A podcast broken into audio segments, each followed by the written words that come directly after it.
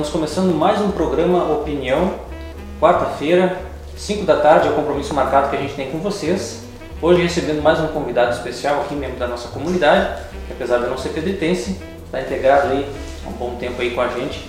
Mas antes de falar com ele, antes de apresentar ele para vocês, a gente vai falar um pouquinho sobre o nosso apoiador, a Ótica Carisma, que desde alguns programas já vem participando conosco. Você sabe que a Ótica Carisma fica ali na Barão do Pacareí, número 1530 e tem uma linha completa aí de óculos, é, relógios. É, e agora chegando o dia dos pais, nesse domingo, é uma ótima opção vocês conferirem a grande linha é, de itens e objetos ali que a Ótica Carisma tem disponível. Hoje a gente está trazendo aqui esse óculos, uma armação Armani, uma armação muito bonita, marca tradicional, e que você pode conferir ali também todos os, os lançamentos, toda a variedade que a Ótica Carisma dispõe. Lembrando sempre você pode parcelar nos cartões em até 10 vezes ou no crediário próprio da Ótica Carisma e fica ali na Barão 1530. A gente tem uma opção aqui também, pessoal, um óculos Ray-Ban, é semelhante ao modelo aviador.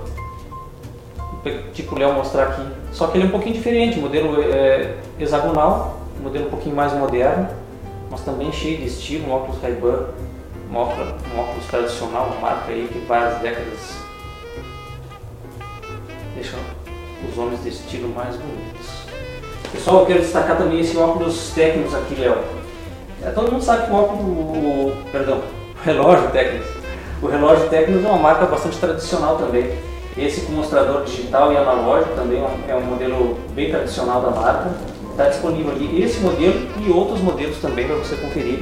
Além desse aqui que eu estou vestindo, um relógio Lince, tipo Léo mostrar o detalhe aqui esse aqui dispõe de, duas, de dois modelos de pulseira. Esse modelo em couro e um modelo em jeans também, que dá para trocar.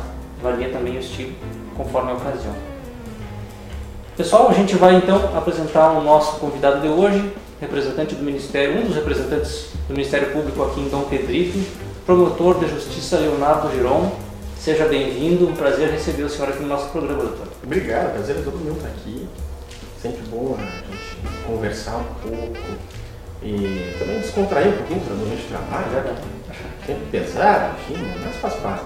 A rotina do dia a dia muitas vezes deixa, é, acaba deixando difícil é, a gente conversar um pouco realmente em situações que não sejam efetivamente de trabalho. Né? Nós por parte da imprensa, o senhor por parte da promotoria. Claro, claro. E não é pouco, né? Não é pouco, do Pedrito tem trabalho nessa área, né? É, todas as cidades em si, né? Não fugimos da normalidade. Há quanto tempo já não acredito, doutor? Hoje é dia. Hoje é dia 7? Dia 7. 7 de agosto. Fazem 13 meses e 8 dias. Bastante trabalho desenvolvido nesse período também. Sim, sim. sim. Natural de onde, doutor? Sou natural de Caxias do Sul. De Caxias. É. Vulgo, vulgo Gringolândia. cursou, onde é que o senhor cursou Direito, doutor? Eu comecei a fazer a faculdade de Direito em Torres na Universidade Federal no Brasil. Aí depois é, sempre fui prestando concurso, enfim. Aí depois eu fui uh, me transferi para Guaíba, em função também de concurso, aí depois, aí depois finalizei em Gravataí. Aí eu já estava já tava trabalhando em Porto Alegre e finalizei em, em Gravataí lá me formei. E depois segui estudando, né? enfim. Aí fiz Escola Superior da Magistratura, Escola Superior do Ministério Público, tudo como as da magistratura toda ganhei bolsa, né, como bolsista. Na, no MP não. É, mas depois bolsista na LFG e aí fui indo. Eu, por último agora concluí minha especialização em ciências criminais na Fundação do Ministério Público. Né? Que a minha área é arte. Sim. A partir até, até mesmo coisas no dia a dia, né? Sim. Então, a, a, ciência criminal é uma, é uma área que me, é, me instiga mais, me, uhum o dia a dia, o meu cotidiano da minha profissão, ele está sempre me, me, instigando a ter um domínio da matéria, enfim. Então, é, toda a minha, a minha formação, né, pós-graduação, é, é voltada para a área criminal. Certo. Há quantos anos você já está na Ministério Público? Cinco anos. Cinco anos? Cinco anos no Ministério Público. Cinco anos no Ministério Público, nove anos no Judiciário, como na, é, servidor do quadro, né, com as funções. E com 36, fazem 17 anos de serviço público. Sempre na, na área do judiciário, Ministério Público? Não, não. É... Bom, sou filho de advogado, né? Ah, sim. Então, é primeiro. Eu, essa, essa pergunta que eu ia fazer. É. É, a sua família tem essa, essa, essa origem assim, na, área do judiciário também? Sim, sim. É, na área notarial, na área da, da, parte da minha mãe, né? E registral. Minha mãe foi professora. E na, área, e na área do direito mais para do meu pai, na área da advocacia, assim, né? Ministério Público também, né? Aí tem alguns parentes do, meu, do lado do meu pai que são, são foram ex-membros, né, já falecidos, Léo Giron, por exemplo, Flávio Giron da MPF, então, esses, mas que eu nem, nem cheguei a conhecer, em verdade, porque a, a vida é muito, muito corrida, né? Claro. Mas o. Então na área, na, na, questão familiar é mais ou menos voltada nesse. voltada mais para o direito ou para a educação do lado da minha mãe, assim. Então, mas sempre foi. sempre me instigou muito a seguir a carreira do meu pai, precisava ser advogado. Né? Só que eu me deparei com alguns casos. O primeiro caso que eu peguei era um Chegou caso... a advogar então, doutor? Não, nunca chegou. Nunca joguei. É, o primeiro caso que eu fiz né, como estagiário era um caso de um pai que matou o próprio filho. Aquilo foi bem complicado, não, não consegui lidar com aquilo. E aí foi o momento, inclusive eu abandonei a área do direito penal em si, da faculdade, fui mais para a área processual, né? E aí depois vinha voltar para a área criminal quando eu, quando eu ingressei no Ministério Público. Mas se fosse, se fosse me perguntar ah, quando estava me formando, né, na, tinha 20 anos, ah, qual, qual seria o caminho, eu ia dizer que eu ia ser advogado. É. Depois é que a gente. E também Deus escreve certo por minha história. Sim. O caminho acaba se desenhando, né? É, a gente segue caminhos que muitas vezes a gente não planeja, mas que vão se apresentando conforme as circunstâncias. Né, é verdade. E a primeira comarca que o senhor ingressou como promotor? Como promotor foi Panambi. Panambi. Uma muito boa. A gente desenvolveu um bom trabalho lá.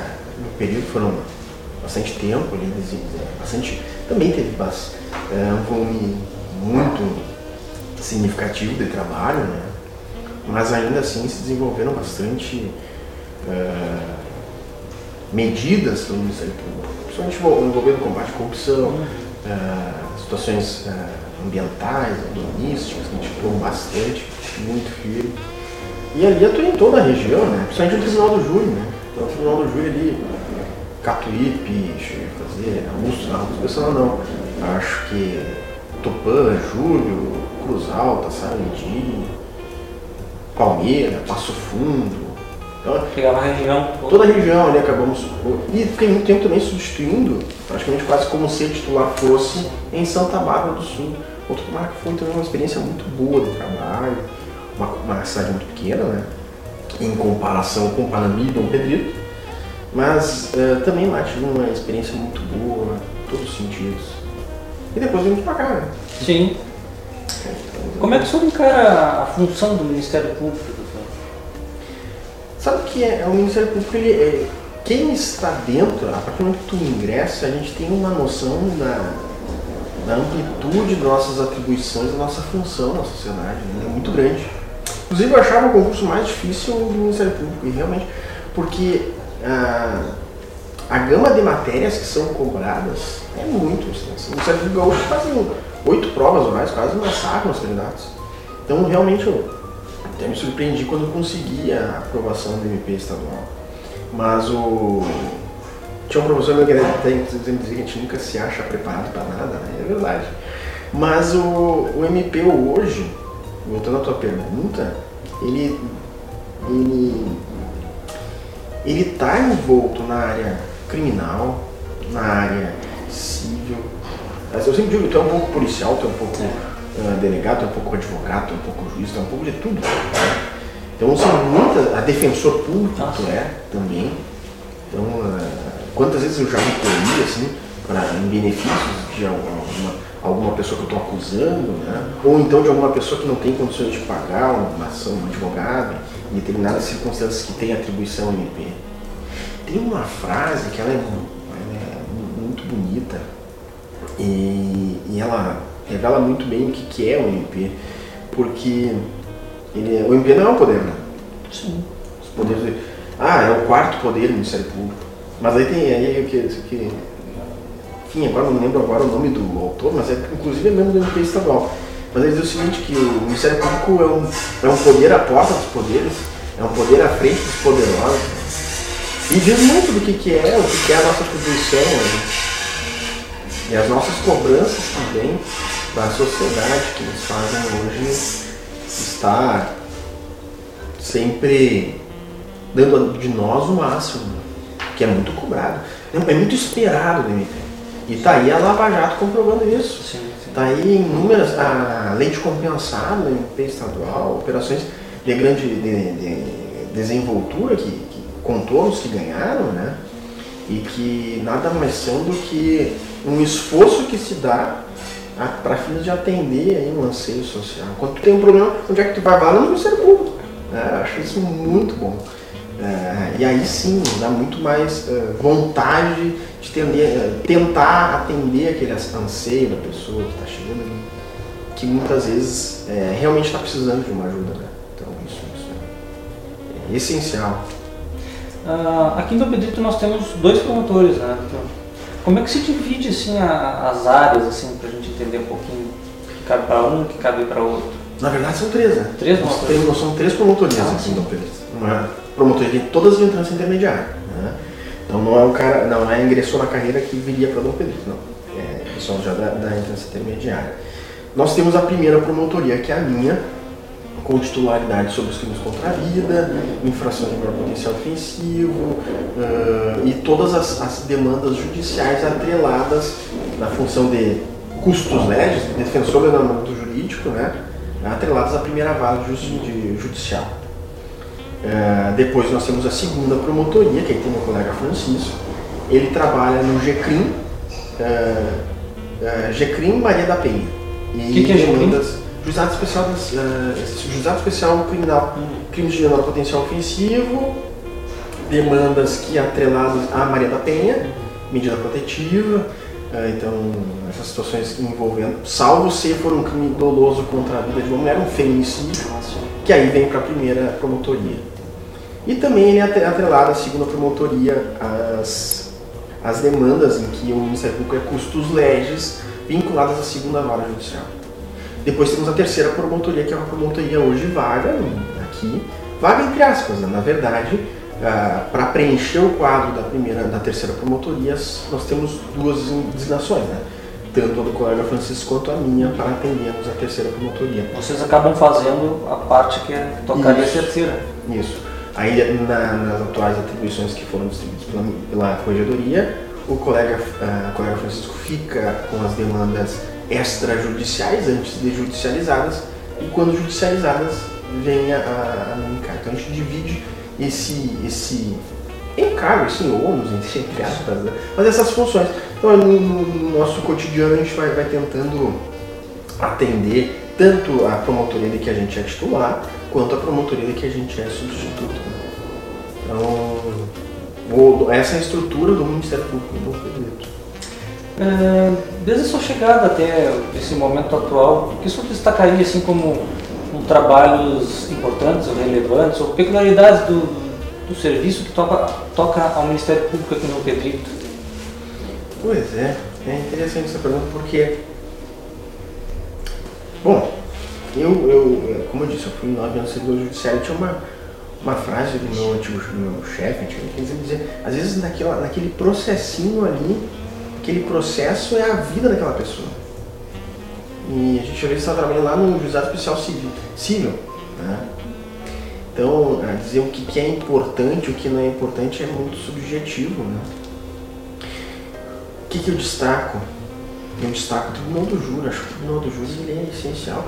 É o crime por excelência, né? o crime contra a vida. Né? As nossas demandas aí diárias que a gente tem enfrentado, é, dentro do, da promotoria de justiça, procurando atender sempre com celeridade, o mais rápido possível. Né? É, a gente, é, no momento que eu cheguei aqui em junho, procurei botar toda a casa em ordem. Claro que depois existem algumas circunstâncias, né, como que a gente não, que fogem ao nosso controle. Eu mesmo tive que me afastar em função de é, licença de motivo de saúde da família. De um familiar e, agora voltando também, agora também retomando esse, esse trabalho de procurar dar sempre uma resposta rápida é, do Ministério Público para que a gente não tenha nenhuma demora. Acho que essa, essa celeridade que a gente tem conseguido colocar nas, na atuação do Ministério Público aqui na, na, no âmbito da Promotoria de Justiça é importante destacar. Em conjunto, com, interrompendo, em conjunto com essa celeridade que a gente observa no judiciário local, também na, na pessoa do Dr. Felipe, esse conjunto tem sido positivo. Né? Muito positivo. Muito positivo.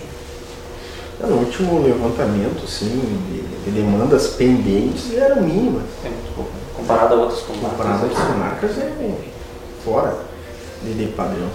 E também nós também desencadeando as nossas, as nossas funções como tem que ser feito, às vezes cobrando do poder público, às vezes tendo que investigar alguma situação peculiar, uh, cobrar uma situação ou outra. Então isso tudo foi feito nesses, nesse período, não só em que eu estou aqui, mas desde sempre, né? Claro. Acho que o Ministério Público sempre teve muito bem servido na, em Dom Pedrito, pelo, pelo que eu tenho contato, nós tivemos bons promotores aqui, isso vem, facilita, facilita o trabalho do, de quem está chegando, quem está ficando, enfim, isso uh, em relação aos que já saíram, enfim, né, para outras missões, entre aspas. Né. A gente, pelo menos eu, talvez, por estar pouco tempo nessa área, assim, em que eu tenho me ocupado de, de, de acompanhar o serviço do Judiciário, da Promotoria Pública, do Ministério Público, mas a gente tem observado que nos últimos tempos, assim, algumas questões têm sido trazidas à tona pelo Ministério Público é, que são, são históricas, situações históricas, assim, tanto na área da política, essa área dos loteamentos agora também tem sido trazida à tona essa situação, né, que são situações que se arrastam há muitos anos, né, mas agora a gente tem é, realmente acompanhado esse trabalho e ver a dimensão que o Ministério Público tem na atuação. Claro, verdade, verdade. É, a questão do parcelamento de solo urbano, é, eu tive, a gente teve bastante trabalho, né, situações de operações lá na, na minha antiga comarca, e aqui chegando também, vi que a gente também tinha um grande passivo urbanístico, porque assim, quando a gente vai, vai fazer a, a, divisão da cidade, né? divisão, é, parcelamento que a gente chama, né? a gente vai parcelar o solo urbano, existem determinadas circunstâncias que elas não podem simplesmente ser transferidas para o bolso profundo, que é o poder público, né? Ah não, deixa que a prefeitura paga, deixa que o município paga. Quem paga é todos nós. Todos nós pagamos. E aí o empreendedor o que, que faz? Botar a bandeirinha ali de vendas no terreno. Mas é a estrutura, né? E aí acontece, e aí a gente vai pegar e vai dar uma volta aqui na centro da cidade, vai ver de repente uma, uma, uma situação de inexistência de arruamento né, no centro da cidade. É, enfim. E isso é uma, é uma situação que ela, ela teria, tem que ser corrigida. É, quando eu saí de Panambi, eu disse que não era a minha geração que ia ver o passivo urbanístico de Panambi ser solucionado. Eu digo mesmo que não teve dificilmente, é um trabalho de muito tempo, né? Não, claro, mas é importante a gente começar agora. É, quando o trabalho está atrasado, o que, que, a gente faz? No âmbito de uma gestão de, de gabinete, né? o que, que, a gente faz? Bom, vamos fazer os processos que estão chegando em dia e vamos começar a fazer os que estão mais atrás para encontrar pronto. É o que a gente tem que fazer hoje. A gente tem que começar a manter o trabalho aqui do parcelamento urbano em dia, entre aspas a gente conseguir e buscar a conta lá. Né? Buscar isso. Claro, como cidadão, uma situação, eu sou aqui, eu tenho que ser promotor aqui, tenho que pensar em todos os lados. Né? E a pessoa que está chegando lá na promotoria que está dizendo, olha, eu para mim pegar um ônibus eu tenho que usar uma moto sete léguas. Né? Entendeu? Então é essa situação toda que a gente tem que parar, a gente tem que pensar, a gente tem que não medir esforço para tentar solucionar os problemas que estão chegando e melhorar a nossa cidade. Né? A gente tem uma, uma, um ambiente tão bonito aqui, bonito. Ambiente, não, não digo só ambiente natural, mas também artificial, mas principalmente o ambiente natural aqui. Né? Nós estamos ainda comentando hoje em trabalhar uh, em casa, né, os familiares. E também temos um ambiente histórico, mas acredito que é ímpar, né? Ser preservado valorizado. Com certeza. Eu acho muito bonito o outro. querendo fazer. Mas eu acho muito, muito bonito o prédio, assim, os prédios de Dom Pedrito, assim, a sua arquitetura ela é muito característica. Né? É, isso é uma riqueza, a gente não valoriza. Quem vai valorizar é o cara que está chegando há 12 meses, é. que vai ver, vai ver com outros olhos. É, às vezes o próprio pedritense não enxerga aquelas coisas boas, aqueles tesouros que estão em meio ao nosso dia a dia, assim, vamos dizer. Santo de casa não faz milagre. É, pode ser que sim. É. Verdade. Eu vou interromper o senhor um pouquinho, doutor. Eu quero falar sobre o programa que a gente está apresentando para vocês, pessoal. Ele só chega até vocês graças à internet da Quert. Planos de até 100 MB a partir de R$ 89,90. É só conferir. Agora a gente está fazendo a expansão da fibra ótica. Recentemente a gente anunciou, até o fim do ano, provavelmente toda a cidade esteja coberta com a rede de fibra ótica. As pessoas que tinham dificuldade, às vezes pela localização, de instalar a internet via rádio, com a, o advento da fibra ótica, esse problema praticamente termina. A internet fibra ótica é uma internet muito mais estável, muito mais rápida e de muito maior qualidade. Vale a pena conferir. É só chegar ali na Quart Internet, na José Bonifácio ali, pertinho do correio, telefone 3243-7600 ou WhatsApp 9927-7600. Só conversar com o pessoal da recepção ali, a Tati ou o Gabriel, eles vão atender vocês rapidinho. Lembrando também, Dia dos Pais, agora no próximo domingo, opção de presente, Ótica Carisma, pessoal. Ali na do Pacaraí, número 1530, só chegar ali, conversar com a Maria Clara e as meninas que atendem ali. Tem muitas opções de óculos, como esse com armação Armani que eu estou usando hoje. Temos uma opção aqui de um óculos Ray-Ban, um óculos que é um pouquinho diferente daquele modelo aviador já tradicional, mas também muito bonito, um modelo hexagonal. Uma ótima opção. Quem levar um Ray-Ban jamais vai estar errando na compra. É um presente que certamente vai agradar. A gente tem a opção do relógio técnicos, técnicos aqui, mostrador digital e analógico, um relógio que é bastante tradicional há várias décadas também. É sempre uma opção é, que agrada a todos os pais. Então vale a pena conferir ali.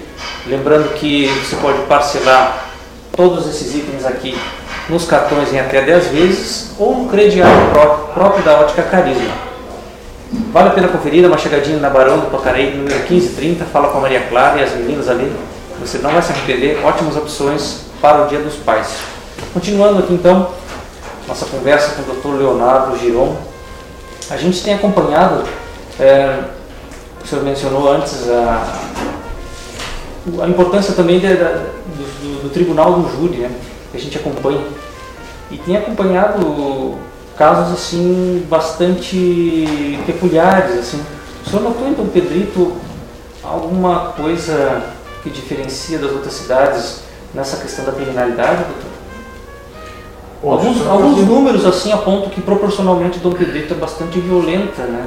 Deixa eu só fazer um adendo antes. Fique à vontade. Em relação à internet da, da Quart, eu confio na qualidade, porque eu sou cliente. Olha aí, cliente, é verdade. cliente da NET não perde nada. Olha é aí, é confirmado aqui do nosso convidado. Mas assim, em relação à criminalidade do Dom Pedrito, eu não vejo diferença nenhuma em relação às cidades. Cara, a gente tem algumas peculiaridades em que a questão da, da sua localização geográfica, então a gente acaba tendo algumas características de delinquência, né? Como a proximidade da fronteira. Né? Para ser bem franco aqui, né? Isso acaba gerando um nicho, entre aspas. Assim como eu tenho aquela oportunidade de, de emprego ilícito, tem a oportunidade de emprego ilícito, né? Então, infelizmente. E a, nessas circunstâncias, cada vez vai se aperfeiçoando mais a delinquência. Né? Mas, de qualquer forma, é, em termos de outra cidade, não, eu vejo, não vejo assim como a nossa. Conhecidos me brincaram, ah, mas aqui não é a capital da paz. Eu disse, sim, mas sim, o ser humano é violento por natureza. Né? O, que, que, o que, que a gente faz para resolver isso a médio e longo prazo? Sem sombra de dúvida, a educação, entre outros fatores, né? Claro que hoje, a curto prazo, aí nós temos que ter segurança pública. Né? segurança pública é essencial. A minha pergunta foi nesse sentido justamente que a gente como morador há mais tempo aqui observa que houve uma, uma crescente na criminalidade justamente pelo aumento é, dos crimes ligados ao tráfico. A migração de muitos criminosos, transferência também de, de, de criminosos de alta periculosidade para o nosso presídio estadual, trouxe também um, algo né, que a gente não via há alguns anos. Né? Claro, é, é uma observação que a gente faz, assim, né? Essa situação instalada no momento atual você tem em todas as cidades, né? Qual é a tua idade, desculpa? Eu tenho 40 anos. 40, tá, estamos regulando, estamos tudo com 36. É, eu me criei em Caxias do Sul. E na década de 80, enfim, eu ia a pé para a escola, voltava a pé para a escola. É, tráfico, meu Deus do céu, é um bicho de sete cabeças. Então a gente vê que essa situação da delinquência em si não é. Não, essa delinquência mais próxima, mais corriqueira que a gente tem visto, é próprio também do crescimento das cidades, também da, das questões que envolvem toda a disparidade de renda né, nas cidades. Então, se eu for fazer um parâmetro aqui, comparar com outras cidades, nós não teríamos. É, nós, claro, existem políticas públicas a serem implementadas e vão ser um dia, Sim. sem sombra de dúvida, e efetivas um dia. O ProERD ontem é um baita, é um baita uma, uma, uma, uma iniciativa. Né? Incrível. E, e, que vão, vão solucionar isso a médio a curto prazo, como eu disse, só segurança pública, só a lei em si, aí nós temos que ter o efetivismo do direito penal, a, o sistema de lei e ordem, né? Mas não, não, não tem como aqui dizer. Eu, outras cidades assim, que eu tive contato ainda na adolescência ou na, na infância, que cidades pequenas que não se via ah. nenhum, não se via tráfico, não se via. Há pouco tempo eu tive um colega que está numa determinada cidade, enfim, onde eu tive uma, uma, uma grande proximidade na infância, enfim, e, e esse meu colega me dizendo que tem uma briga lá de, de, entre, envolvendo uma situação de narcotraficância, né? Cara, um cara cortou a cabeça do outro, amarrou na carroça e deu uma banda na, no bairro, né? Então, barbárie, né? Mas, é, então, nós não estamos é, de, fugindo da, do que é em si a nossa sociedade gaúcha, enfim, dos parâmetros do Brasil, registros do Brasil. Nós vamos conseguir melhorar esses números, sem sombra de dúvida. Em Dom Pedrito, estamos melhorando de certa forma. Uh, a própria situação de aumentos de registros de ocorrências, de inquéritos policiais, de denúncia, também comprovam a efetividade que está se dando. Né? Então não é só a delinquência em si. Tivemos agora roubos, uh, crimes de violência, né? postos de combustíveis. É uma situação impactante. Todo roubo não é, não é o relógio, não é, não é o óculos que eles pegam, né? é a violência empregada contra a pessoa. Né? É, esse, essa que é, essa que, é, que, modifica, que justifica em si a punição. A sua opinião, então, também sou, sou desse, desse parecer assim, ah, isso se trabalha a longo prazo, está muito vinculado à educação, é um trabalho que se faz de pequenininho, doutor? Ah, sim, a longo prazo, sim. Nós temos medidas, eu sempre digo isso, nós temos medidas em tudo, em tudo na vida. Existem medidas a curto, médio e longo prazo. Médio e longo prazo é esse. A curto prazo já é outro. É, nós temos que ter um policiamento ostensivo, nós temos que ter um polícia, polícia judiciária bem equipado. Então, essas circunstâncias aí. Ah, mas a longo prazo, sim, educação. Educação. E como é que o senhor enxerga a educação hoje para trabalhar esse, esse, esse ponto? Ela está cumprindo o papel dela? Está tentando cumprir. Mas... Quando a gente fala em educação, muitas vezes se, se lembra a escola, né? Não é. Mas a, a educação é muito mais do que isso também. Tu, tu diz na, na, situação de dentro de casa, essa situação toda. Também. Na também. construção do, do, da personalidade, assim, da pessoa em desenvolvimento, né? Mas aqui, essa é uma segunda etapa que só vai conseguir mudar, mas aí sim, aí sim. a longo prazo. Talvez a geração que você formou com mais qualidade. Isso. Possa dar uma educação moral também de maior qualidade para os seus descendentes. Não, com certeza, também penso dessa forma. Mas a, questão da educação hoje, ela tem. É nós temos hoje, primeiro, primeiro ponto, profissional da educação é extremamente pouco valorizado. Né? Não estou falando só a questão remuneratória, mas em todos os aspectos. Né? Uh, eu tenho que valorizar melhor a educação nesse sentido. E para mim valorizar a educação, tem que valorizar primeiro o profissional.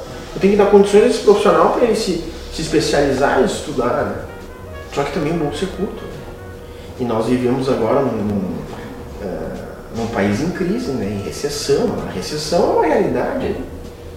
Então, a ausência de emprego, a, o emprego informal, né? Uh, isso tudo uh, tem reflexos no dia a dia.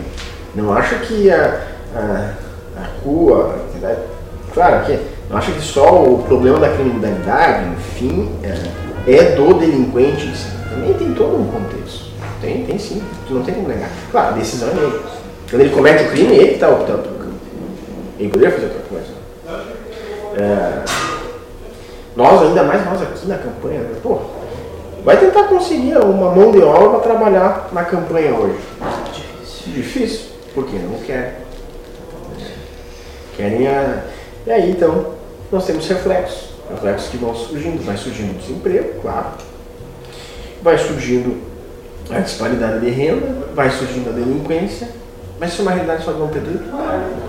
Eu não vejo dessa forma. Certo. Uh, e o que, que Dom Pedrito, quanto município, poderia fazer para contribuir nesse cenário?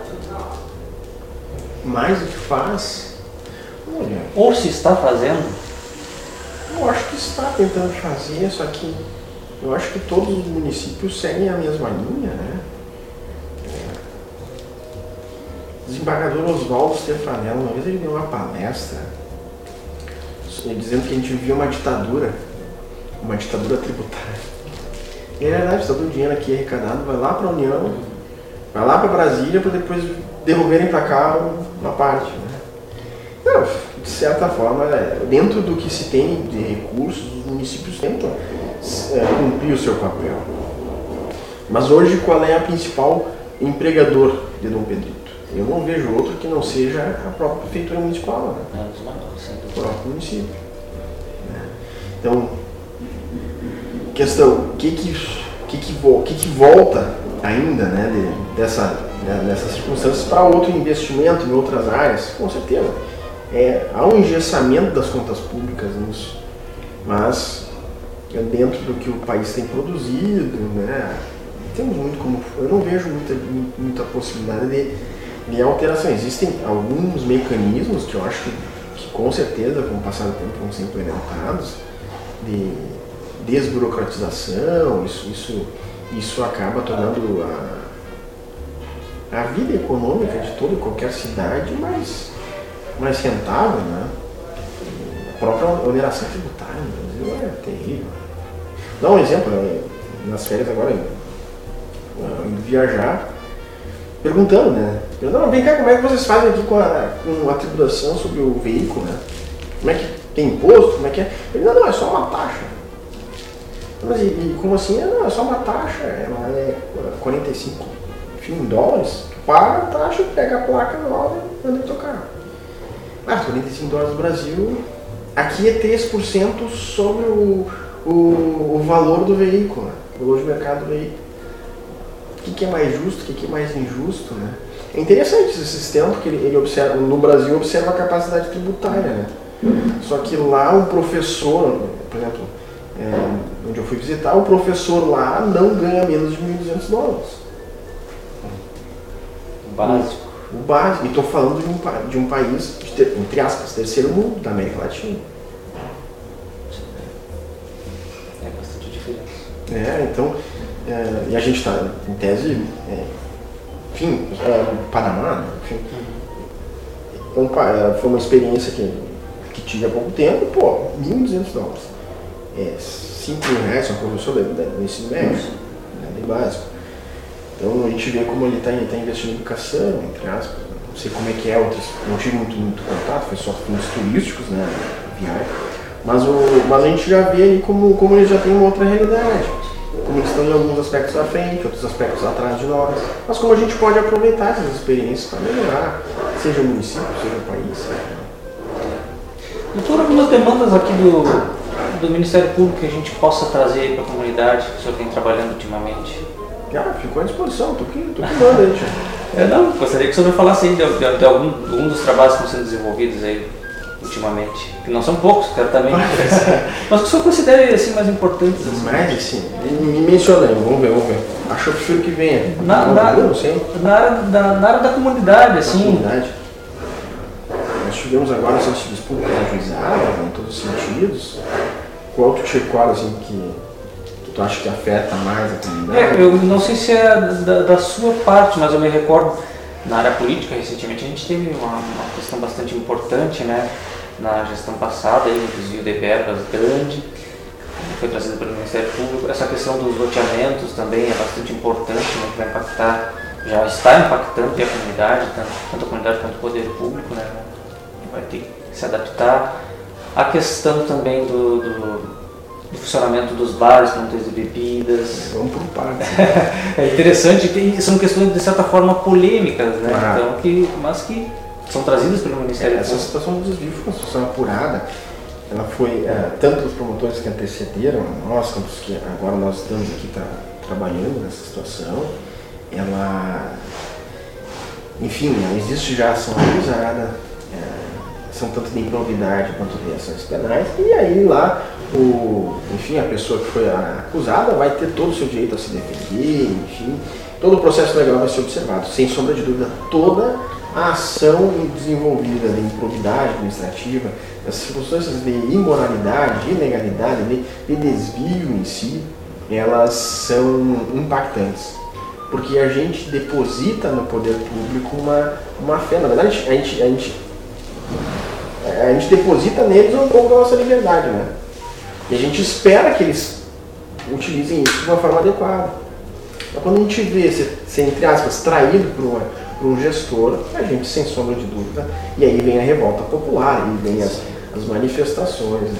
loteamentos. É a questão do passivo urbanístico. Hoje nós temos aí já ajuizadas algumas, vamos ajuizar ainda outras circunstâncias que envolvem é, parcelamentos é, clandestinos. É engraçado que aqui eu mais peguei parcelamento clandestino do que, do que Panambi. Panambi era mais parcelamento irregular. Né? Sim. Lá era praticamente irregular. Qual a diferença de clandestino para regular?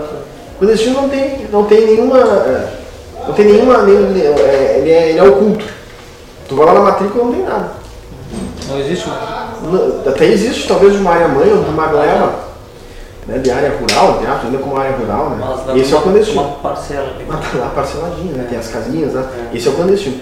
E o, o, parcelamento irregular não, é aquele que, por exemplo, deveria ter sido feito um projeto de loteamento com licenciamento ambiental, uh, estudo do solo urbano, e na verdade o cara foi lá e fez um desdobro do seu terreno, que na verdade é, a gente foi lá e foi ver era quarteirões e quarteirões. Entendeu? Então nós temos tanto o parcelamento irregular quanto o clandestino. Aqui em Dom Pedrito, infelizmente, a gente teve mais problemas com clandestinos, enfim. E questão dos bares, bom. Antes do senhor entrar nos bares, a gente está trabalhando ah, num, num, num, programa, que é o Pedrito História, tem um dos programas que a gente faz, fala sobre a história do Pedrito. E, e a gente fala sobre dois importantes nomes daqui da história da formação da vila de Dom Pedrito, que é Bernardino Ângelo e Padre Bastos. O Bernardino Ângelo, lá no início de 1800, conseguiu a autorização para explorar o pasto do Rio Santa Maria, ali, fazer a travessia de carro de um lado para o outro. Né? Ele que demarcou o centro. Né? E, e, e aí o que, que aconteceu? Ele teve autorização do governo provincial para construir uma capela junto ao rio, só que daqui a pouco se deram conta que tinha enchente ali, não podia ser construído nada ali. Aí o governo provincial proibiu a construção de casas junto ao rio e Bernardino Ângelo foi o responsável pela demarcação da, da vila a partir da igreja ali na igreja, né? Aí, né? Cidades surgiram em torno da igreja, né? Demarcou a praça, as primeiras ruas, justamente pelo período de enchente. Então, foi considerado já lá naquela época que não se podia construir nada ali perto do rio. Ou seja, a nossa cidade foi crescendo, né? de certa forma, sem planejamento. E hoje a gente tem casas próximo ao rio, em, áreas via Lac, né?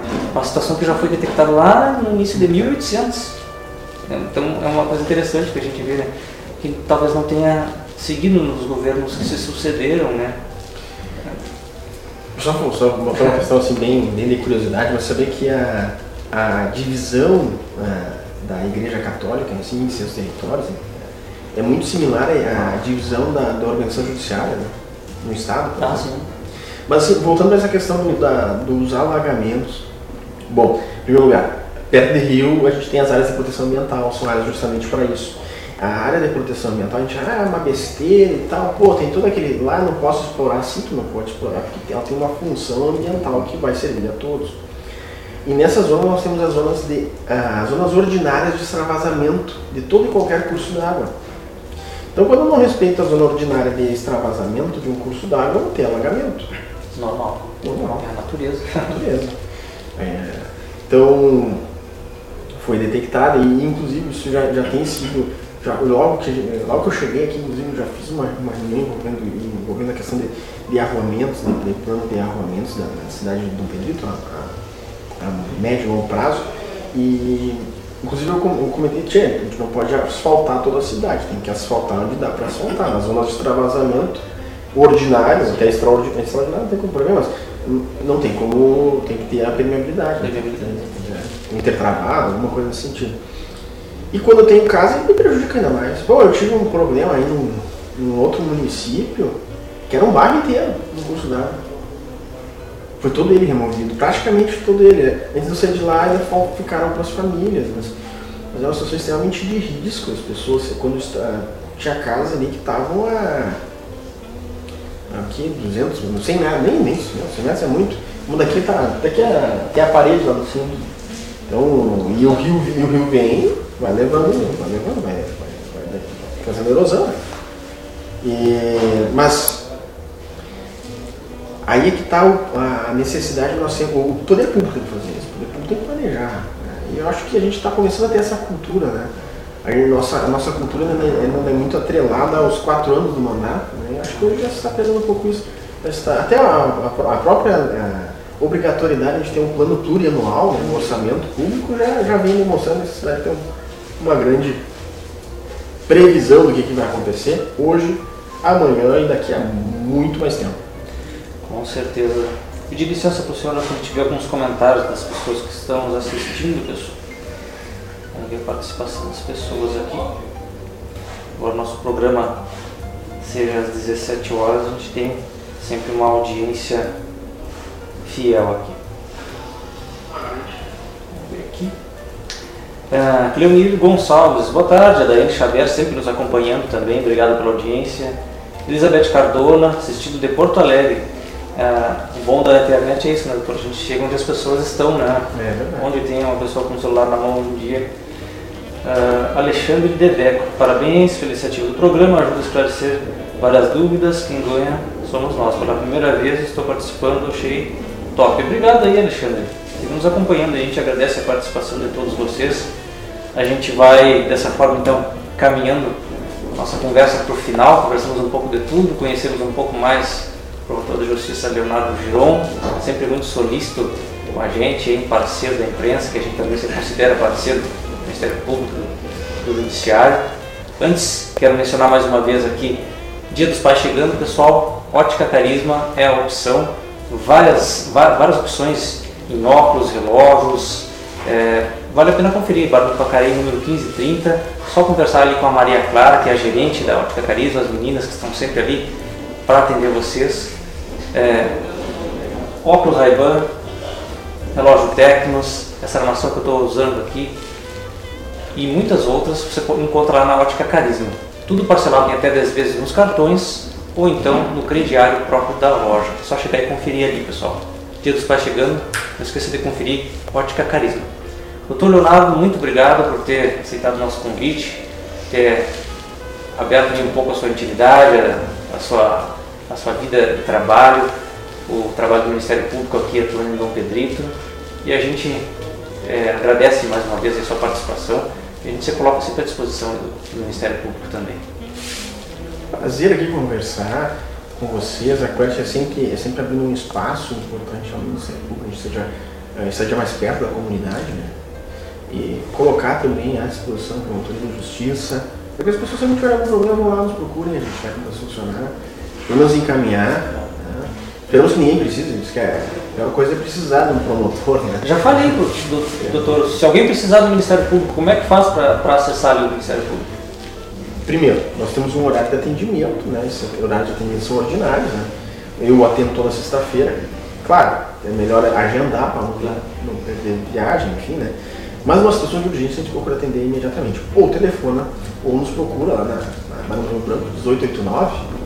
E, se não me fala a memória, é, bom, é a prédio lá do Ministério é, Público. Lá do né? fórum, ali, pertinho do carro. Lá do fórum, pertinho do carro, ali nos procura, a gente vai atender. Até por e-mail daqui a pouco, né? mpdompedrito.mprs.mp.br pode nos mandar um e-mail, ler alguma situação, uma solicitação, telefone também, como já fiz referência, e vamos estar sempre à disposição. Né? Uma das obrigações do promotor de justiça é atender o público. Né? Ah, nós somos um servidor público. Claro. Né? Então nós temos que atender e eu acho importante ter esse contato. A gente consegue realmente prestar o nosso serviço, a nossa, a nossa função. Tá certo, muito obrigado, doutor. Obrigado a todos que nos assistiram. Não esqueça que na quarta que vem, às 17 horas, a gente tem mais um encontro marcado com mais um convidado aqui no programa Opinião pela Quest Portal de Notícias. Até lá!